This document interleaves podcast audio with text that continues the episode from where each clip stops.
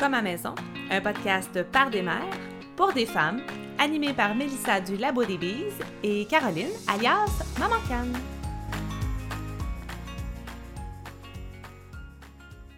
Bonjour, chers auditeurs et chères auditrices. C'est avec un très grand plaisir que nous vous partageons aujourd'hui cet épisode tout particulier. L'épisode que vous vous apprêtez à écouter est une conférence que nous avions présentée dans le cadre d'un séminaire portant sur la souveraineté. On nous avait approché, Mélissa et moi, pour parler plus spécifiquement de la souveraineté alimentaire, un sujet que nous aimons tout particulièrement. Alors, il nous fait plaisir de partager avec vous ce bel échange que nous avons eu l'honneur de vivre. Nous en profitons également pour vous inviter à venir nous rejoindre sur notre compte Instagram comme à maison, comm.a.maison, vous y abonner si le cœur vous en dit et venir poursuivre ce bel échange avec nous. Vous serez également aux premières loges pour être averti à chaque fois qu'un nouvel épisode fait sa sortie. Sur ce, bienvenue chez vous, bienvenue chez nous, pareil comme à maison. Bonne écoute! Alors, bonjour et bienvenue. Bienvenue à vous toutes qui êtes là. Euh, on est euh, présente. Ben, je vais me présenter pour commencer. Mon nom, c'est Caroline, Caroline Bélanger. Euh, je suis connue sur Internet sur le pseudonyme Maman Cannes. Puis, je suis en compagnie de mon amie Mélissa, ma très bonne amie Mélissa. Bonjour. Mélissa Lépine euh, du Labo des Bises. Et dans le fond, on est là, nous, pour vous présenter un peu comment on voit, comment on perçoit, comment on voit, comment on, ressent, puis comment on vit la souveraineté alimentaire. C'est notre amie Geneviève Paré qui nous a euh, qui nous a interpellés parce que euh, elle a vu que c'était quelque chose que ben, qui, qui nous passionnait vraiment beaucoup. Puis euh, elle nous a demandé de faire un petit peu comme on fait avec notre notre podcast comme à maison pour celles qui, qui, qui, nous connaissent ou qui ne nous connaissent pas. et elle nous a demandé d'enregistrer une conférence sous le même principe qu'un épisode de podcast. Donc, c'est une discussion euh, entre moi et Mélissa et euh, on partage un peu notre vécu, on partage nos opinions, puis euh, on n'a pas nécessairement toutes les réponses à toutes les questions, mais ça nous fait toujours plaisir d'échanger comme ça avec avec les gens. Puis on vous invite par la suite à prendre part si vous avez besoin d'en parler, si vous avez besoin de questions ou quoi que ce soit. Donc, est-ce que tu veux commencer à te présenter, Mélissa? On va, on va essayer de, de, de, de faire un petit, un petit, je sais pas comment dire, un petit, on va raconter un peu qui est-ce qu'on est, puis euh, qu'est-ce qui nous a amené là, à la souveraineté alimentaire? Oui, parfait. Écoute, c'est rare qu'on nous voit aussi, hein? D'habitude, on est caché. Donc, euh, écoute, moi, je suis née en campagne, dans le village où j'habite présentement. Je suis partie assez jeune. Euh, j'ai vécu en ville, puis avec mon conjoint, on a élevé nos enfants en partie au centre-ville pour revenir en campagne. Donc, ça a été un, un aller-retour dans mon cas. Je viens d'une famille d'agriculteurs, donc j'ai grandi proche de la terre. Je suis habituée à avoir des légumes frais. C'est quelque chose qui faisait partie de moi. Avant de rencontrer mon chum, j'avais jamais acheté une tomate à l'épicerie, par exemple. Donc, tu sais, c'est quelque chose qui vient de mon enfance, c'est certain. Euh, avec l'arrivée des enfants, l'arrivée de mon plus vieux, je me suis mis à étudier l'herboristerie. Donc, euh, oui, les herbes pour se soigner, mais aussi une alimentation qui permet d'optimiser la santé. Donc, ça, ça a pris une importance particulière. Donc, c'est tout ça qui m'a ramené en campagne, euh, où on a entrepris un projet de, de, rénovation de maison et de terrain. Donc, euh, on remet la maison et le terrain un peu à l'image de ce qu'il y aurait eu quand ça a été construit, donc en 1900. Donc, c'est ça le projet. Donc, nous, la souveraineté alimentaire, c'est un projet de famille, principalement. Euh, projet nourricier, mais c'est aussi un projet artistique, c'est un projet de communauté. Donc, c'est vraiment ça pour nous. Et toi? Eh bien, de mon côté, euh, quand j'ai rencontré mon conjoint, on était au tout début, euh, tout début de notre vie adulte, euh, tous les deux, puis on a eu l'opportunité d'avoir un petit terrain à la campagne. mes parents avaient un petit terrain disponible, puis ils nous ont demandé si ça nous tentait d'aller nous, nous, nous autoconstruire là-bas. Donc, à peine âgé de 18-19 ans, ben, on a construit notre première maison de A à Z, dans le fin fond d'un rang, dans un tout petit village de même pas 600 habitants, de l'eau avec un puits, puis tout, tout, tout ce qui va avec. Et euh, on a eu nos enfants là-bas. On a eu quatre, enfants. Et euh, quand les enfants, euh, quand on a eu notre première fille il y a 15 ans déjà, ma sœur, ben c'est ça, ça a été vraiment le. Je, cherchais qu'est-ce qui avait été la clé, quand je me préparais pour voir comment on allait élaborer cette conférence-ci. Qu'est-ce qui a été l'éclair pour dire ah ben il y a quelque chose qui se passe? Parce que pour moi la souveraineté alimentaire c'est vraiment avoir un déclic puis dire ben il y a quelque chose que je dois changer, ou il y a quelque chose que j'ai goût de changer, ou j'ai goût de participer à quelque chose, que ce soit pour moi, pour ma communauté, pour ma famille. Puis c'est ma sœur était abonnée à une compagnie qui vendait des livres, puis il fallait qu'elle achète euh, tant de livres par mois, là, il y avait comme une obligation. Puis elle m'a donné ce livre-là ici. Je l'ai même trouvé. Je toujours, l'ai toujours gardé parce que ça a été vraiment ça qui a été le déclic. C'est un petit livre pour faire des produits ménagers euh, avec euh, du vinaigre, du bicarbonate de soude, puis toutes des solutions écologiques. Et ça a été vraiment un déclic. Puis je me suis rendu compte que tous les produits qu'on utilisait dans une maison, comment ça pouvait être nocif. Puis j'avais ma fille, puis là, elle marchait à quatre pattes. Puis je me disais, oh non, on peut pas prendre ça. Mon Dieu, elle va mettre ses mains dans sa bouche. et ça a commencé tranquillement comme ça. Euh, puis même enceinte, je faisais tellement attention à ce que je mangeais. Puis mon bébé, il était pas question qu'elle mange des sucres raffinés, puis c'est ça. Puis ça, ça comme... C'est ça qui est le fun avec la souveraineté alimentaire, c'est que c'est pas tout d'un coup c'est un cheminement qui se fait sur des années. Puis là, je pense, ça fait déjà 15 ans donc que notre cheminement se fait, puis il n'y a pas une année qui passe où est-ce qu'on change pas quelque chose, où est-ce qu'on découvre pas quelque chose, hein, parce que c'est un monde infini de découvertes. Et euh, on a fini par vendre cette petite maison-là, cette petite terre-là, puis on a acheté une plus grosse terre. Euh, et euh, on vit ici vraiment des grands jardins. C'est un projet qui est en expansion année après année. Des super grands jardins sur le, le, principe de planche permanente. Donc, nous, on le fait vraiment dans une optique de de, de devenir de plus en plus optimal euh, pour, au niveau de rentabilité parce qu'on veut conserver des beaucoup beaucoup d'aliments à l'année. On élève nos propres animaux aussi. Puis euh, le but c'est de toujours être optimum pour avoir le plus de temps aussi pour nous pour faire les trucs qu'on aime vraiment faire. c'est surtout dans cette optique là qu'on vit notre souveraineté alimentaire et que ben, c'est ça, que c'est un, c'est un super beau cheminement qu'on fait. Puis c'est, comme tu disais, c'est un projet de famille, oui, mais c'est surtout, c'est surtout un projet de couple parce que nos enfants ben, vieillissent, puis il y en a qui ont moins envie que d'autres euh, de, tu sais, euh, c'est surtout les plus jeunes qui aiment beaucoup ça. Puis c'est vraiment, je pense, c'est dans leur cheminement, c'est correct, ça leur appartient. Euh, j'ai vécu sur une ferme quand j'étais très jeune, j'ai quitté pour la ville à un moment donné, puis on revient au bercail, tu sais, c'est, je pense, que c'est les fluctuations de la vie, c'est correct. Puis, euh, mais on est super fiers d'avoir un beau lopin de terre pour si jamais nos enfants ont le goût de développer des projets, de faire des retours à la terre à leur tour, ben ça sera, ça sera là. Puis on est super content de ça.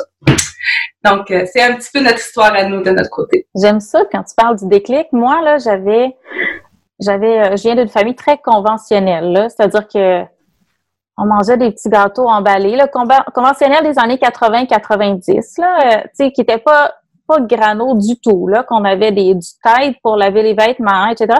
Mais j'avais une tante qui faisait vraiment attention parce qu'elle avait une fille avec un handicap. Puis je passais beaucoup de temps chez elle. Il y avait plein d'enfants. Moi, j'étais enfant unique. Euh, écoute, on mangeait de la salade. On mangeait pas de salade chez nous, mais tu sais, il y avait des salades à tous les repas, des salades de pâtes, des salades de légumes. Elle avait un grand jardin. Ça, ça a été une inspiration. Je pense que ça l'a ça a préparé le terrain, mais j'aime tellement l'idée du déclic. Tu me fais réaliser que moi, quand, quand j'ai accouché de mon plus vieux, il y a 20 ans, je me suis inscrite à mon cours d'herboristerie à distance. C'était rare à l'époque, des cours à distance. C'était écrit par Daniel Laberge, qui avait à l'époque l'herbothèque. L'herbothèque, avant d'être une école, c'était un... C'était... Elle, elle traitait des gens, en fait. Donc, elle préparait des, des petites teintures mères, tout ça. Puis cette femme-là venait de revenir des États-Unis. Puis, elle, ramenait ce bagage-là que les Américains ont. Donc, la culture du homesteading est très, très forte aux États-Unis. Euh, ici, elle revient en force, mais là-bas, c'était déjà présent. Elle avait ramené ses chevaux. Elle avait demandé des permis pour ramener ses plantes ici. Excusez-moi pour les bruits, là, je suis vraiment désolée. Excusez-moi. C'est la vie, hein? C'est ça. Ah mais cette femme-là m'a ouvert d'autres portes, des choses que je savais pas possibles, des maladies que je savais pas qu'on pouvait prévenir, que je savais pas qu'on pouvait guérir avec des aliments, parce que les plantes, c'est aussi des aliments. C'est aussi curatif.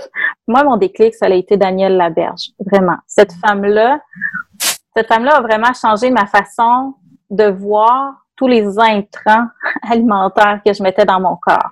Parce que oui, l'herboristerie, c'était de se guérir, mais avant tout, c'était de pas tomber malade. C'était de maintenir un bon terrain. Fait que moi, mon déclic, ça a été Daniel Laberge. Vraiment.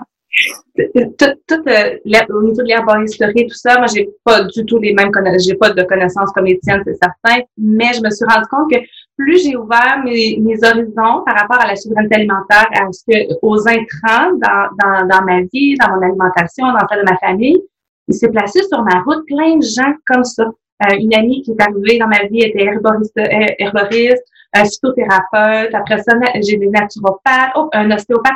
Ça l'a vraiment, euh, ça, ça a comme attiré plein de gens puis ils m'ont appris tellement de choses. J'ai développé tellement de connaissances grâce à grâce à, à juste à, mon déclic, à mon fameux déclic euh, pour rentrer du bon dans ma vie. Je viens d'une famille un peu comme la tienne, très conventionnelle. Euh, tous les tous les plats québécois, là, toute la base, puis aller à l'épicerie, tout ça.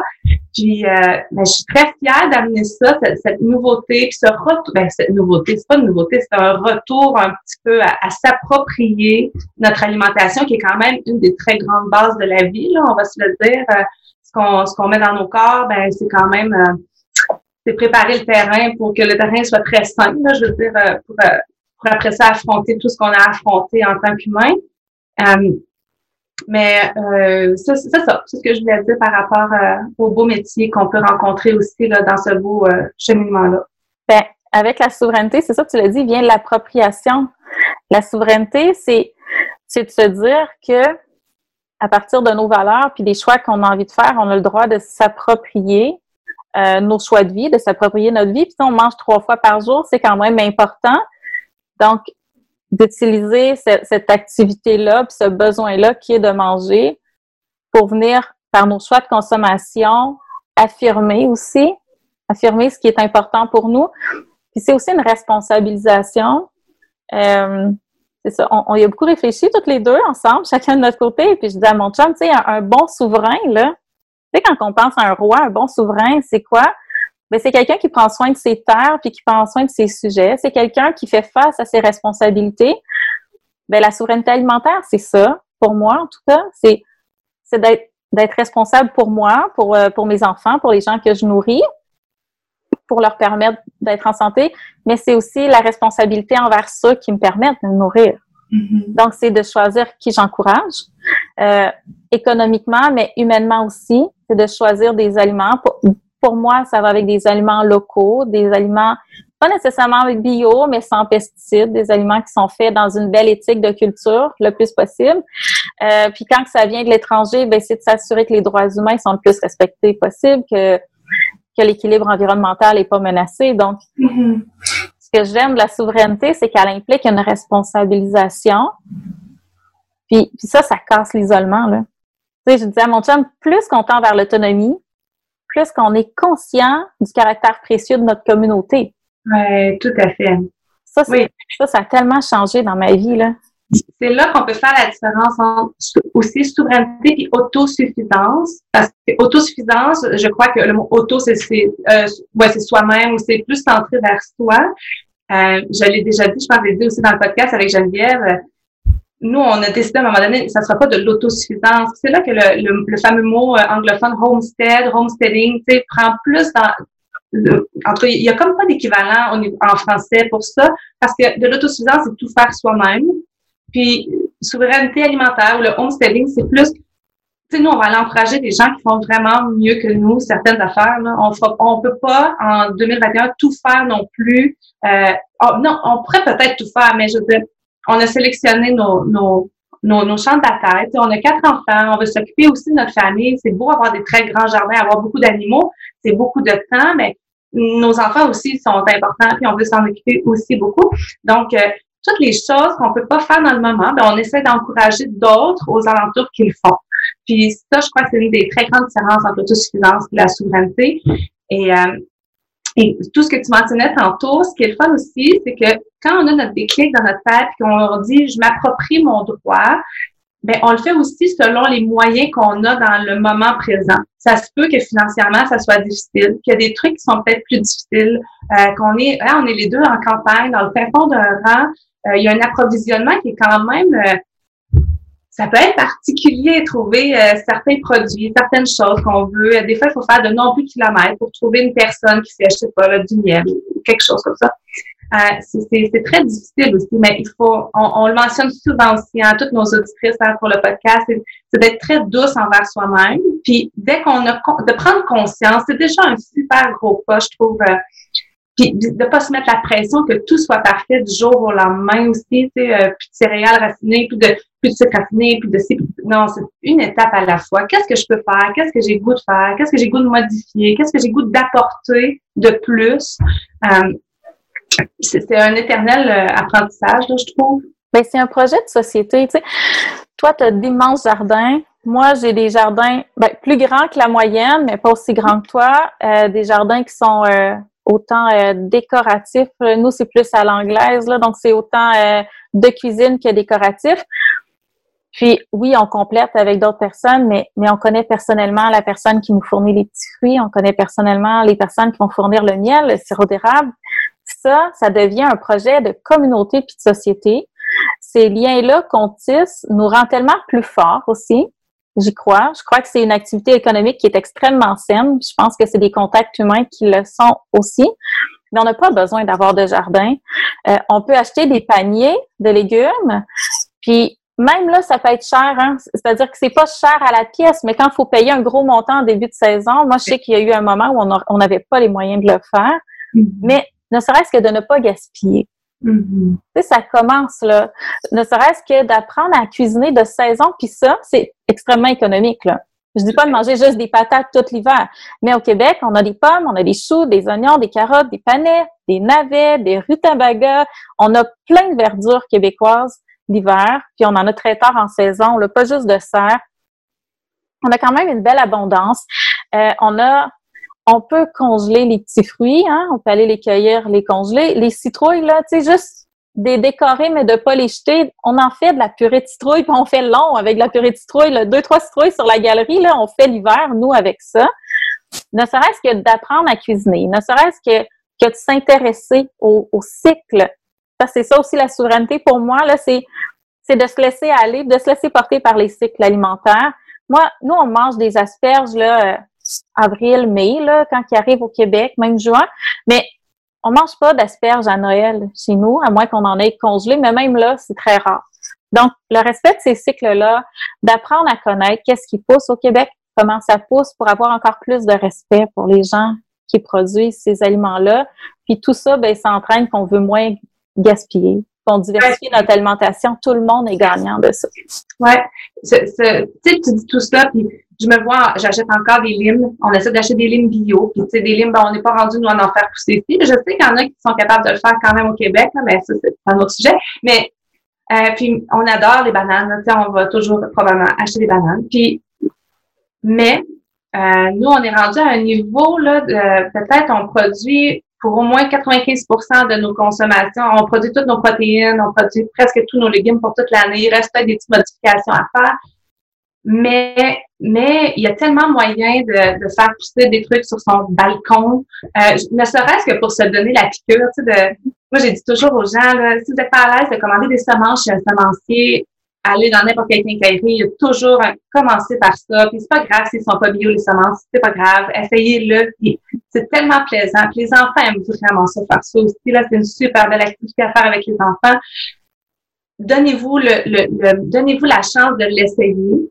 Puis ensuite de ça, ben, si c'est à l'épicerie que vous les trouvez vos légumes, c'est correct. Des légumes de saison, souvent, ça va être des fermiers qui vont être autour.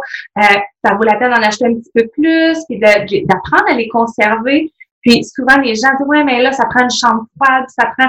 Non, ça, ça se conserve super bien de plein de façons, de plein de façons. Puis une des techniques qu'on aime beaucoup ici, c'est la congélation. C'est merveilleux, là. Vraiment, c'est merveilleux.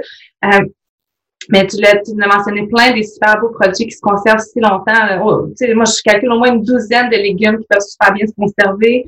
Euh, tous les fruits se conservent. mon, mon congélateur déborde de cantaloupe parce qu'on avait comme un, un patch de ben, une, une superficie euh, juste de cantaloupe pendant l'été. On les a toutes coupées en gros cubes. Les enfants mangent ça. les possibilités sont, sont à l'infini. Puis je pense que vraiment, il y a beaucoup à découvrir puis à essayer. C'est, tellement un terrain de jeu agréable. Puis donc, on n'est pas obligé d'avoir des jardins, on n'est pas obligé de, d'avoir des animaux, on n'est pas obligé de... Mais il y a plein d'autres solutions. Il y en a vraiment plein de solutions. Bien, c'est ça. Il faut, faut juste avoir l'ouverture de s'adapter. Euh, nous, il y a beaucoup de producteurs de petits fruits dans le coin. Euh, ça fait deux ans qu'il n'y a pas de framboises. Donc, il n'y a pas d'autocueillette. Ben, il y a des framboises, mais il n'y a pas d'autocueillette. Puis nous, on, on prend juste l'autocueillette. L'année passée, il n'y a pas eu de fraises, mais oui, il y a eu beaucoup de melons aussi dans notre coin. Donc oui, il y a des melons pleins de congélateurs. Euh, il y avait des bleuets, ben il y a des bleuets pleins de congélateurs. Puis j'ai acheté des fraises dernièrement, c'était la fête de ma fille, elle voulait des fraises sur son gâteau. Normalement, on n'achète pas, mais on n'est pas plus plus blanc que neige non plus. Mm-hmm. Elle voulait des fraises, on y a fait plaisir. Puis on achète les agrumes bio, mais parfois on fait un flash food, puis on prend des fruits qui sont limites, qui sont pas chers, puis on évite le gaspillage aussi. Puis ça, c'est important. Il y a il y a plein de façons de s'impliquer. L'idée, c'est pas d'attendre d'être parfait pour se lancer. Ah, euh, l'idée, là, c'est que vous n'êtes pas obligé de faire votre pain non plus. Vous n'êtes pas obligé d'en acheter un à 6 à l'épicerie non plus. C'est, ça va venir quand ça viendra. Puis votre pain, là, si vous avez envie d'essayer puis que vous avez peur du levain, ben vous achetez de la levure. C'est correct. Il faut arrêter de. Il y a une espèce d'élite culinaire aussi. L'idée, c'est d'avoir du plaisir, du plaisir à consommer, du plaisir à cuisiner, puis ultimement du plaisir à cultiver, ne serait-ce que des pousses, ne serait-ce que de, de, faire germer des lentilles, de faire germer des, des graines aussi, ça peut... Tu sais, c'est le fun, là, les enfants, ils voient le changement en quelques jours, c'est fascinant. Là. Et souvent, souvent, ça fait peur. L'exemple du pain est excellent, hein, avec ce qu'on a vécu l'année passée, tout ça. Il y a eu toute la vague de pain, puis il y a plein de gens qui avaient très, très peur de se risquer je me disais, ben, essaye, essaye-le. Puis quand il y a une recette qui, qui fonctionne pas, changer la recette, puis essaye d'autres choses. Puis moi, le levain m'a fait peur pendant des années. L'année passée, c'était ma première année que je travaillais avec le levain. J'ai beaucoup aimé. Puis à un moment donné, ma gang ici m'a dit, ah, on, on aimait ça aussi le pain avant, là. Puis il y a une de mes filles qui m'a dit, quand on était plus jeune, t'achetais du pain de l'épicerie, hein. Ben, je savais pas à quel point j'étais gâtée parce que je m'en suis ennuyée de ce pain-là. Là, fait, bon, d'accord, c'est correct. Fait qu'on, tu sais, on fait du pain avec la levure instantanée en ce moment parce que c'est c'est ça en ce moment qui est avec notre famille. je l'ai souvent dit aussi. Puis, tu sais, une journée qu'on va travailler très, très longtemps dehors, là, mais ça va arriver que j'aurai pas le temps de faire du pain. Puis, il y a une gang qui va aller au dépanneur en chercher un. Puis, on va avoir encouragé notre petit commerçant ici, là. Il n'y a pas d'histoire d'être, euh, comme tu disais, le blanc, blanc, blanc neige. Il n'y a pas d'histoire de ça, là. Il y a des soirs, là, il y a des soirs que c'est soirée pizza, puis on est tellement fatigué, je suis tellement fatiguée, on y va avec la simplicité, on retourne au petit dépanneur, on va encourager notre petit commerçant, puis on achète des petites pizzas, puis il y en a qui sont fabriquées au Québec, toutes conçues au Québec, go, on les achète, c'est correct. Il, faut être très, très doux envers soi-même, parce que c'est un long cheminement, puis je pense pas que personne qui vise tant aussi la perfection, là, je, non, je pense, en tout cas, s'il y en a qui, qui le visent, qui l'atteignent, qui sont heureux, je pense aussi c'est c'est d'être heureux et de trouver beaucoup de plaisir à le faire. Nous, on, on s'est vraiment quasiment surpris à avoir autant de plaisir à faire ce qu'on fait. Puis ça, là, c'est un, super cadeau de ben, d'aimer faire ça. C'est ça l'importance du réseau. Hein? C'est que s'il y en a qui n'ont pas de plaisir à le faire, qui ont essayé, ben allez vers des gens qui ont du fun. C'est tout. C'est pas grave. L'idée, c'est que c'est une façon extrêmement importante dans nos vies où on peut exprimer oui acheter, c'est voter, là, mais, mais acheter de la nourriture, c'est un vote extrêmement important, justement parce que ça se produit trois fois par jour, parce que ça peut prévenir des, problèmes de santé. Donc, tu sais, on allège le système de santé quand on prend soin de nous aussi, euh, parce que ça peut être une activité, tu sais, écoute, manger autour d'une table, ça tisse des liens en famille. Cuisiner ensemble, ça tisse des liens en famille. Donc, c'est tellement important dans la vie, cet aspect-là alimentaire, que c'est facile c'est facile de commencer. C'est ça. L'idée, c'est juste de commencer, de dire mm-hmm. cette semaine, et si on gaspillait moins? Et si on faisait du compost? Et si on essayait ça? Et si à chaque des fois, je me dis, si à chaque semaine, chaque personne qui va à l'épicerie faisait l'effort de mettre pour 10 dollars dans son panier de produits québécois, ben, ça serait énorme au final. C'est un pouvoir d'achat, puis c'est ce pouvoir d'achat-là, il nous permet, en tant que société, ben, de grandir ensemble. Moi, j'ai beaucoup aimé le point que tu disais euh, autour d'une table, autour d'un repas, ce qu'on va tisser. Euh, si tout le monde se remémore, ah, ça sentait ça. Tu sais, des fois, là, hein, des souvenirs dans, ah oui, je me souviens, ma mère faisait ça, ça sentait ça. Une de mes filles est arrivée, il pas si longtemps, elle me dit, mais ça sent donc bien bon. C'est des souvenirs, là, c'est comme, tellement fun à créer ça, puis on, on, prend part à ça. Puis tout ça, ça fait un investissement sur soi, tu sais, aussi. Tu le dis, là, c'est trois fois par jour, Et on est des privilégiés hein, dans le monde d'avoir, euh, tu sais, mais je dis trois fois par jour, des fois c'est quatre fois par jour, euh, une journée qu'on décide de faire des petits bagels en plein milieu d'après-midi, ben on mange quatre fois. Puis c'est un privilège, puis c'est un investissement sur soi, puis c'est un investissement pour le long terme aussi. Puis c'est des connaissances pour tous ceux qui sont parents, toutes celles qui sont parents, c'est des connaissances qu'on donne à nos enfants aussi. c'est un héritage. C'est un héritage. Eh oui, exactement, c'est exactement ça, ce mot-là. Puis elles apprennent d'où proviennent les aliments, où ah, c'est vraiment c'est cette personne qui les a fait, là, pour vrai. C'est cette personne-là. Tu sais, ici, on a des ruches. Ah, ben c'est eux qui ont mis le miel dans les pots. Oui, exactement. C'est eux qui ont fait ça. C'est les abeilles que tu as vues sur le bord de la piscine parce qu'ils viennent boire l'eau salée pour s'en retourner, butiner dans les courges. C'est ces abeilles-là qui ont travaillé pour qu'on ait le privilège mettre du miel sur notre pain ce matin. C'est des connaissances euh, tellement agréables. Puis pour l'héritage de notre des futures générations, c'est grandiose. c'est une histoire collective. Ça aussi, c'est intéressant. Moi, je m'intéresse beaucoup, là, de par mes projets euh, professionnels, euh, aux recettes traditionnelle du Québec. Encore là, les Américains, là, ils ont perpétué cette tradition-là culinaire. Ils ont des recettes traditionnelles en Europe, ils en ont. Euh, on va manger indien, on va manger euh, chinois, on va manger euh, mexicain. Ils ont des recettes traditionnelles au Québec. On a comme passé ça du revers de la main. On connaît toute la tourtière, on connaît tout le pudding chômeur, mais il y a autre chose. Puis cette histoire-là, moi, m'intéresse énormément parce que justement, elle est composée de produits locaux. Il y a des tu sais, le, sarrasin qui a été, euh, tout le monde a fait des galettes de sarrasin ou des plugs, là, mais tu sais, il y a tellement de choses à faire avec le sarrasin, puis je me dis, ces produits-là qui ont permis à, notre province de se construire, à nos gens de survivre à des années de misère, et si on les remettait au bout du jour, et si on les rendait tellement attrayants qu'on avait moins besoin d'aller ailleurs.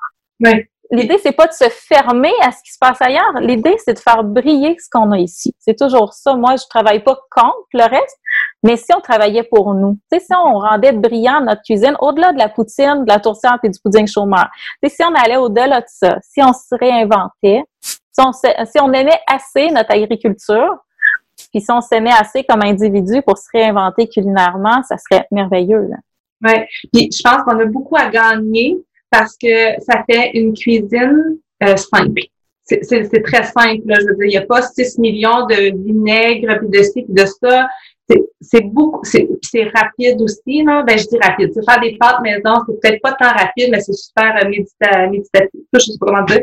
C'est agréable, c'est le fun, c'est tactile, les enfants. Moi, j'en ai une qui est maniaque de faire des pâtes. Là. Vraiment puis, euh, on met des petites herbes dedans qu'on a conservées, qu'on a fait déshydrater pendant, pendant l'été.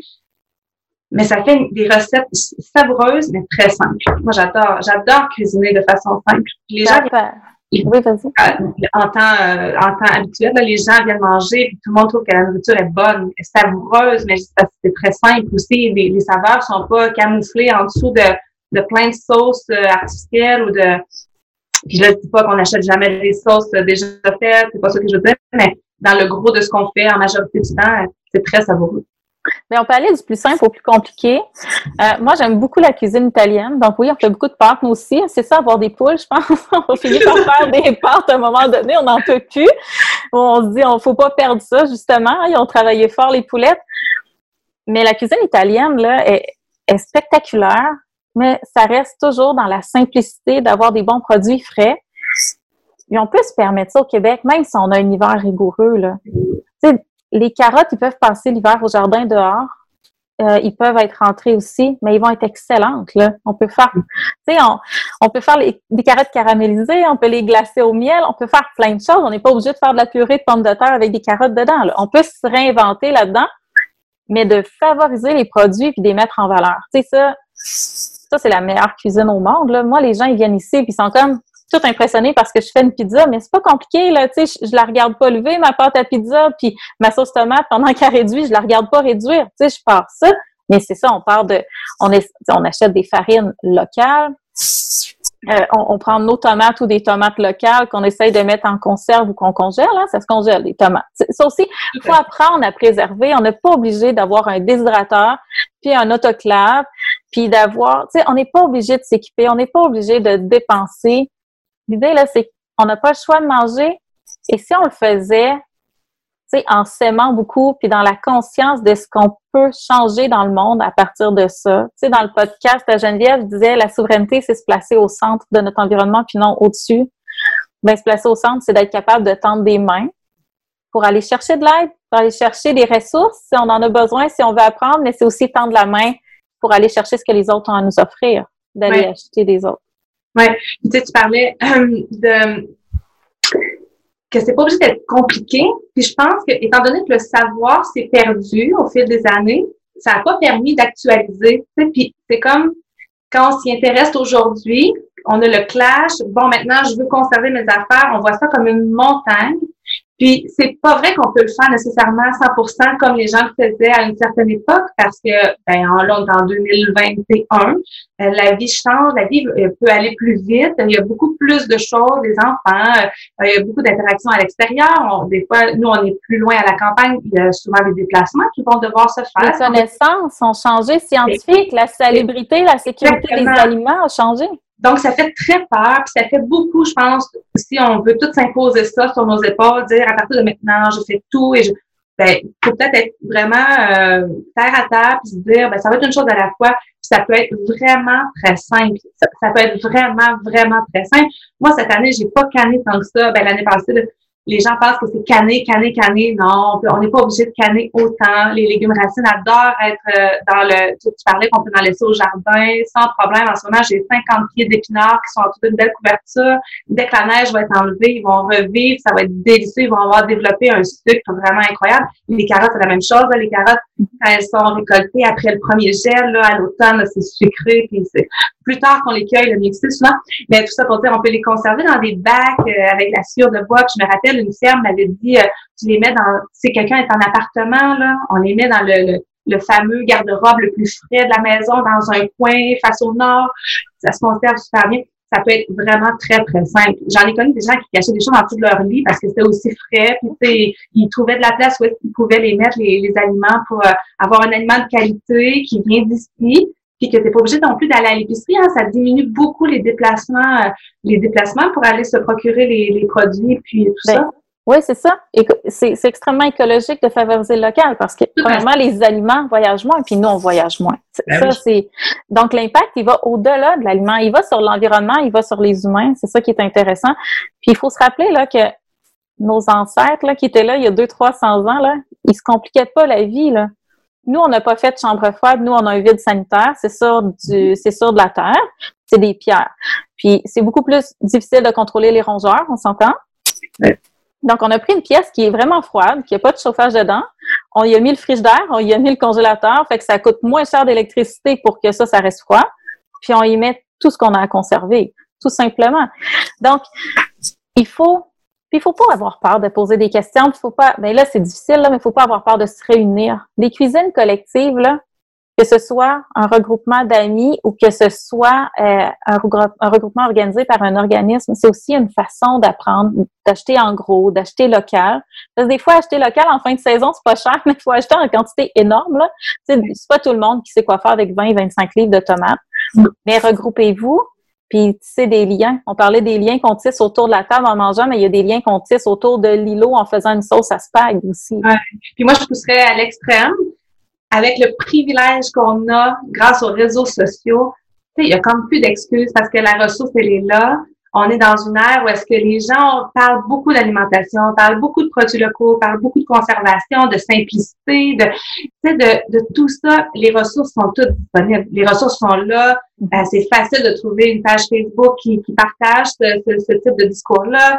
Euh, des, des, des, comptes Instagram, il y en a plein. Des, des gens qui démarrent des programmes pour montrer comment jardiner, comme il y en a de plus en plus. Il y a, y a plus de raison il n'y a pas de raison. Puis moi, je dis souvent aux gens, en hiver, c'est comme le moment, c'est le moment où est-ce que tu prends les livres, où est-ce que tu fais des recherches. Ah, les carottes, c'est bien bon, mais qu'est-ce que je vais faire avec tout l'hiver? Euh, on trouve des recettes.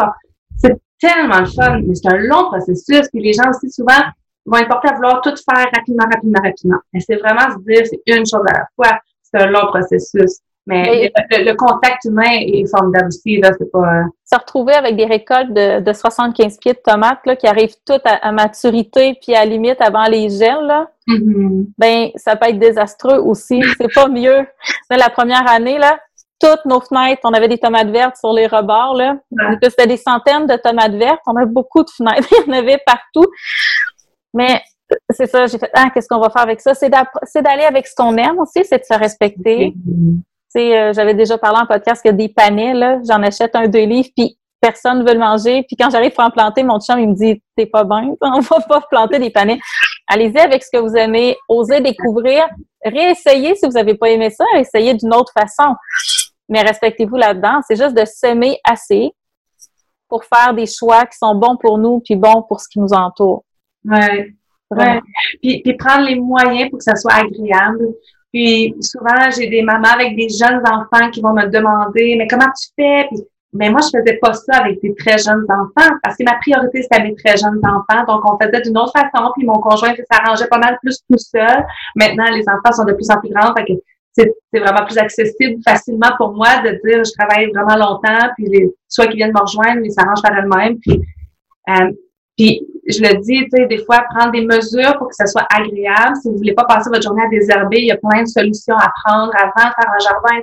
Il y a, plein d'affaires comme ça, des petits trucs qu'on développe, mais c'est de tout le temps se questionner. Questionner, qu'est-ce que j'ai goût d'optimiser? Qu'est-ce que j'ai goût d'essayer? Qu'est-ce que j'ai goût que ça, que soit pas aussi pénible que l'année d'avant? Peut-être aussi, tu sais, on parle tout un creux à un moment donné pendant l'été où est-ce qu'on s'est donné euh, du printemps jusqu'à jusqu'à quand les, les premières fleurs commencent à sortir, puis tout ça. Mais euh, c'est de se positionner. Puis, tu sais, nous, on a appris avec les années aussi à prendre des pauses. Parmi tout le travail qu'on fait du printemps jusqu'à l'automne, on se donne une heure par après-midi à peu près de pause, tous les après-midi. Puis, on n'a jamais fait ça de notre vie parce que sur une ferme, il y a tout le temps, il y a tout le temps, tout le temps, tout le temps quelque chose à faire. Ou, tu sais, peu importe, une ferme, il y a tout le temps quoi faire, je pense, dans la vie. Puis on est très, très actifs. Donc, euh, mais on a réalisé que donner une pause, on a le droit. On s'assoit, puis on admire euh, ce qu'on fait, puis on est fier. Il faut être fier aussi de ce qu'on fait, puis Hein, ne serait-ce qu'un petit pot de salsa dans une saison, ben soyez fiers de votre salsa, puis partagez-la, puis c'est le fun. Là. Ben, plein, de plein de bienveillance, c'est-à-dire dans le respect de, de ses limites, puis de, de, de ce qu'on a envie de faire. Moi, j'ai toujours dit, euh, on prépare nos jardins en hiver, puis on tricote tout l'été, parce que de toute façon, c'est l'hiver qu'on porte les bas, c'est pas là qu'on les tricote, on, on, alterne tout ça, ça change le mal de place. Puis aussi accepter que c'est un cheminement, c'est on sera jamais arrivé au bout. Euh, il y a tellement d'informations. Nous, il y a des aliments qu'on mangeait parce qu'ils sont sains pour nous, qu'on a arrêté de manger parce qu'on s'est rendu compte qu'il y avait un impact environnemental ou humain. Euh, mais tu sais, je me tape pas sa tête. Là, tu sais, des cachous, on, on adore ça. On en consomme presque plus parce qu'on était mal à l'aise avec l'impact que ça avait. Des fois, on va en prendre, mais on se dit, tu sais, on n'en consomme plus à la tonne comme avant c'est d'accepter que c'est graduel. C'est d'accepter que des fois, là, c'est ce qui nous fait plaisir, ben c'est peut-être pas le meilleur choix, mais ça va nous faire plaisir quand même. Mm-hmm. mes enfants, ils découvrent. Euh, il y a eu le confinement, hein? donc mes enfants, ils ont découvert de la bouffe qu'on mangeait pas avant. Là. Ils, ont, ils, ont, ils ont goûté à du thé glacé tout fait hier. Ils ont jamais goûté à ça de leur vie. On le faisait ici, mais c'est correct. C'est c'est ça, c'est tout est un équilibre, puis ça va avec la vie, c'est des cycles. C'est ah. correct de mal manger aux fêtes ou parce que c'est un anniversaire puis on mange du gâteau pendant trois jours. C'est correct, ça va revenir. Euh, il y a des journées l'été là où on mange juste des crudités parce qu'on est crevé, parce que quand il y a une canicule là, on a chaud au jardin, euh, on a chaud dans la maison, on n'a pas envie, moi j'ai pas envie de faire du pain pendant une canicule, on mange des crudités. tout ça, l'idée c'est que ça s'équilibre au final, je pense. C'est ça, exactement. Puis tout est changement, puis tout est évolution, puis tout. Des fois, ça va vite, des fois, ça va très lent, puis des fois, c'est smooth, puis des fois, c'est rushant. Puis moi, je le dis beaucoup avec mes ados, tu sais, euh, euh, euh, elles étaient plus, ben, là, on parle toujours en temps normal, là, je, ben, en temps, OK. Elles sortaient plus, puis elles voyaient plus d'amis, puis tout ça, puis elles goûtent à des, tu sais, à un moment donné, elle se rend compte, euh, je sais pas c'est quoi des Pop-Tarts, là, tu sais, ils savent pas c'est quoi. Puis c'est correct, tu sais, ben, ça se peut qu'on en achète quand ils goûtent, là. Tu sais, je veux pas, je, faut pas que ça crée non, je veux pas que ça crée non plus une sorte de, comment on peut dire, euh, qu'un coup qu'ils sont lâchés, que ça devienne, euh, tu sais, est-ce que tu... Oui, ben en fait, c'est plus qu'on va restreindre... Ben, c'est l'interdiction qui donne le goût de sauter la clôture, là, je pense. Mais je pense que Geneviève, elle l'avait abordé aussi, hein, dans l'épisode de podcast avec elle. Moi, j'ai encore de la misère avec ça. Les miens sont encore, j'en ai trois très petits quand même. Mais quand ils ont, ma mère est venue ici une fois, et elle avait parlé de Pop Tarts. Là, ils vont tout regarder en disant c'est quoi? Ben, on en a fait. Je, fais, je fais le compromis, j'en ah, fais. Euh, mais c'est ça, tu sais, j'y vais avec ce que je suis capable. mon, mon chum est plus lousse là-dessus. C'est souvent ça aussi dans les familles que je connais. Hein, c'est souvent le, papa qui va emmener des gâteries, tout ça. Moi, je préfère cuisiner. Mais ben, j'adore cuisiner. Ouais. L'autre jour, je sais plus à qui j'ai dit, quand j'ai l'impression que tout part en vrille dans ma vie que je contrôle plus rien, mais je fais de la pâtisserie.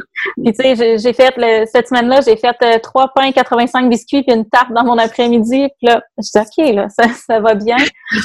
c'est, tu sais, moi j'adore la boulange. C'est ça aussi, hein. moi, je fais pas de viande. J'ai un dédain, j'en mange presque pas, mais j'ai un dédain de faire cuire de la viande. Je suis pas capable. Mon chum s'en occupe. Euh, j'ai des enfants qui ont des forces. Toi, tu disais que tu as une fille qui fait des pâtes. C'est de se répartir les tâches. C'est d'y aller avec ce qu'on aime toujours. C'est ça, c'est tellement important dans une vie. Je trouve que on doit vraiment prendre le temps d'être conscient de la place que ça occupe, puis de l'impact que ça a, puis de l'impact qu'on peut créer. Mm-hmm. Puis de, de, chercher toujours à faire ce qui nous rend heureux. Ouais. Il y en a qui, peuvent ne pas avoir de plaisir à cultiver des légumes, puis c'est vraiment correct. Puis il y en a qui n'auront pas de fun à élever des animaux, puis c'est vraiment correct aussi. Puis de prendre les moyens qui sont autour, puis de, de, de juste être heureux dans ce qu'on fait. Euh, je pense que c'est la priorité, vraiment. Faut pas se comparer non plus. Nous, quand on a commencé, on avait décidé de pas faire d'animaux à viande. Euh, on est vraiment dans le creux de la campagne, puis c'est des animaux à viande autour. Mm-hmm. euh, ça nous a vraiment confrontés dans nos valeurs, premièrement. Euh, on est conscient là, que quand on achète du bœuf haché, c'est un animal. On est conscient, mais on l'a, eu à proximité, mais puis on, on se l'est fait dire là que tu sais on avait des poules, pourquoi qu'on les mangeait pas, puis on a fait le choix, puis on accepte qu'on n'est pas rendu là. Il y a des choses qu'on cultive pas, qu'on n'est pas intéressé. Le maïs, je fais du maïs à popcorn, mais je fais pas l'autre maïs parce que c'est pas une culture. C'est pas parce que c'est une culture difficile, c'est parce que c'est une culture qui me fait pas triper. J'aime ça avoir du maïs rouge puis rose, moi, dans mon jardin. Moi, je suis comme ça, là, tu sais. Moi, faut que ce soit beau. J'aime ça avoir des tomates de toutes les formes, toutes les couleurs. Quand je choisis mes zucchinis, je les choisis plus pour le feuillage puis les fleurs qui vont me faire que pour la courge. Moi, j'ai besoin de ça. Nous, c'est un projet d'art, pratiquement ici. Mais c'est correct. C'est pour ça que l'autosuffisance fait pas partie de mes buts. Euh, parce que c'est ça, je sais qu'il y en a qui font du bon maïs, puis moi, là, ça m'allume pas. Je serais pas, j'irai pas le désherber, puis si un raton d'abord qui le mange, je vais pratiquement être contente parce que je trouve qu'il prend de la place pour rien. Mais c'est ça, c'est ça la vie. C'est tellement, on peut tellement y aller en, tu on arrête d'écouter ce qui se passe autour, là, puis on s'imagine le projet de nos rêves, puis après ça, on va chercher l'info pour le créer. C'est ça l'idée. C'est vraiment de partir de soi. C'est pareil comme en cuisine. On peut s'inspirer de recettes, là. On n'est pas obligé de suivre le livre, là. Si vous n'avez pas de poivre de Sichuan ou si vous n'avez pas euh, la cannelle de Ceylan, mais vous avez la, cannelle plus cheap, ben, prenez-la. C'est, c'est pas grave, on joue avec ça, c'est un jeu. Euh, puis c'est ça, le plaisir. Le plaisir, c'est d'être là, bien l'énergie. Hein? On digère pas bien. on digère pas bien quand, que, quand on est stressé, puis on met moins d'amour dans notre bouffe quand on n'a pas de plaisir. C'est un jeu, c'est des apprentissages. il ne faut pas les voir comme des échecs. Qu'on réussit à, à pas faire, à pas réussir à faire lever un pain au levain. C'est pas un échec, c'est un apprentissage. On regarde nos températures, on regarde le temps de lever, le temps de le temps ça. Puis j'ai adoré ce que tu disais par rapport à la beauté. Tu sais, mon jardin, c'est un projet d'art. je t'avais dit que moi, cette année, c'est le côté que j'aurais aimé amener. On veut faire plus de, de bandes de fleurs, de florales, des trucs comme ça. Euh, le projet est en train de changer, mais c'est dans, dans mon optique. Puis moi, ce qui me fait triper, là, c'est quand je vois les lignes là, très, très droites, qu'il n'y a aucune mauvaise herbe. Nous, nos, nos cultivars sont, sont sélectionnés par rapport à, à leur capacité optimale à produire, puis est-ce qu'ils vont être tough pour les maladies, pour les insectes? Moi, j'aime la, moi, c'est ce que je trouve beau là-dedans. C'est ce qui fait qu'on est super différents, mais c'est tellement le fun. Puis, j'aimerais ça avoir ton œil d'artiste. Mais moi, c'est vraiment les lignes très, très, très droites de jardin. Puis, euh, une des choses que tu t'as dit aussi y a deux, trois minutes par rapport à quand ça fait plus, ça fait plus, là, tu sais. Puis un des meilleurs exemples qui m'a vraiment fait sentir que hey, je suis en possession de ces moyens-là, de décider si c'est assez ou pas, c'est que quand on a aménagé ici, on a commencé à élever du lapin de chair, OK? Puis pour notre famille à nous. Puis il y a eu une année où est-ce que les lapins ont été malades. Et donc, euh, toute notre production, et on n'a pas osé les manger. OK? Et euh, j'ai regardé mon chat, je dis, ben là, qu'est-ce qu'on va faire? Puis il me regardait avec ses yeux de mais on n'en fait juste plus. puis il me l'a dit, il dit, les mamans sont, sont à la retraite maintenant, c'est terminé, c'est terminé. C'était si simple, puis moi je voyais ça comme tellement compliqué. Tu sais, s'il y a eu la maladie, c'est parce qu'il y a quelque chose qu'on fait pas comme il faut. Ça. Puis il regardait, ben, j'ai plus de fun à le faire, on, fait juste arrêter.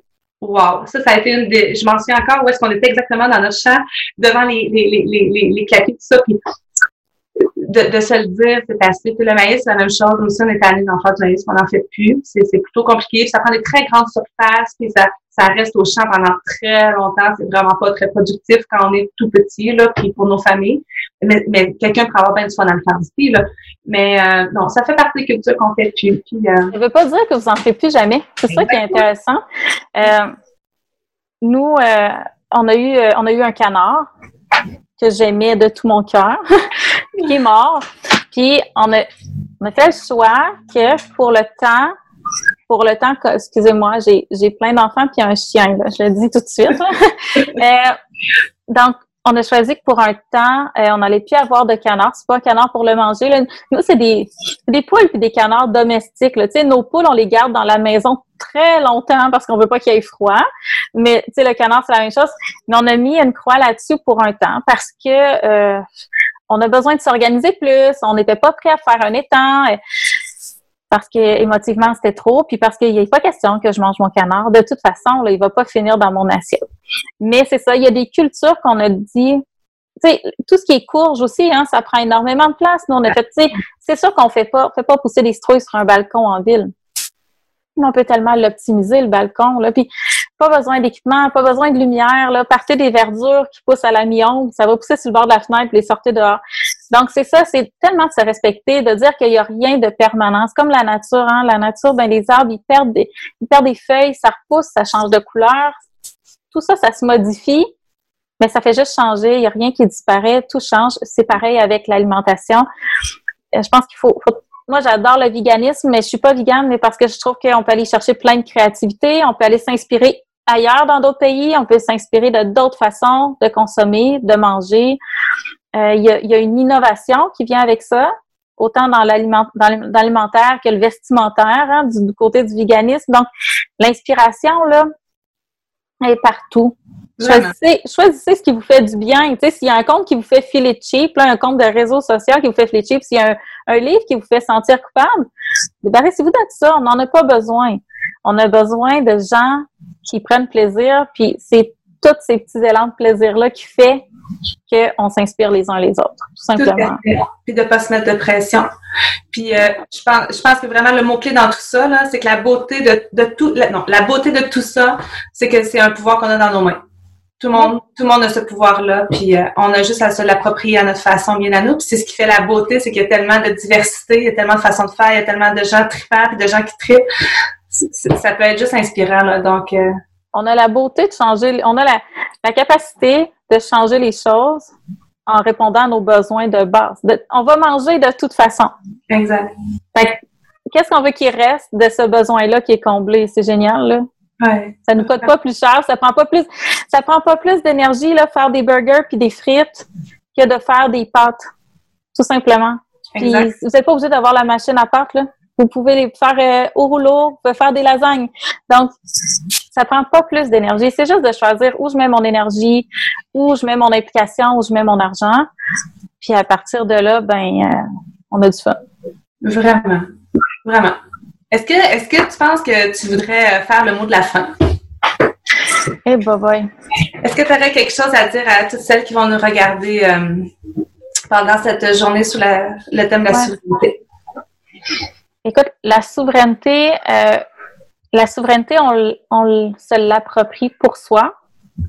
Puis une fois que on, se l'est approprié puis qu'elle est intégrée, ben on permet à d'autres de se l'approprier. C'est ça que je trouve beau.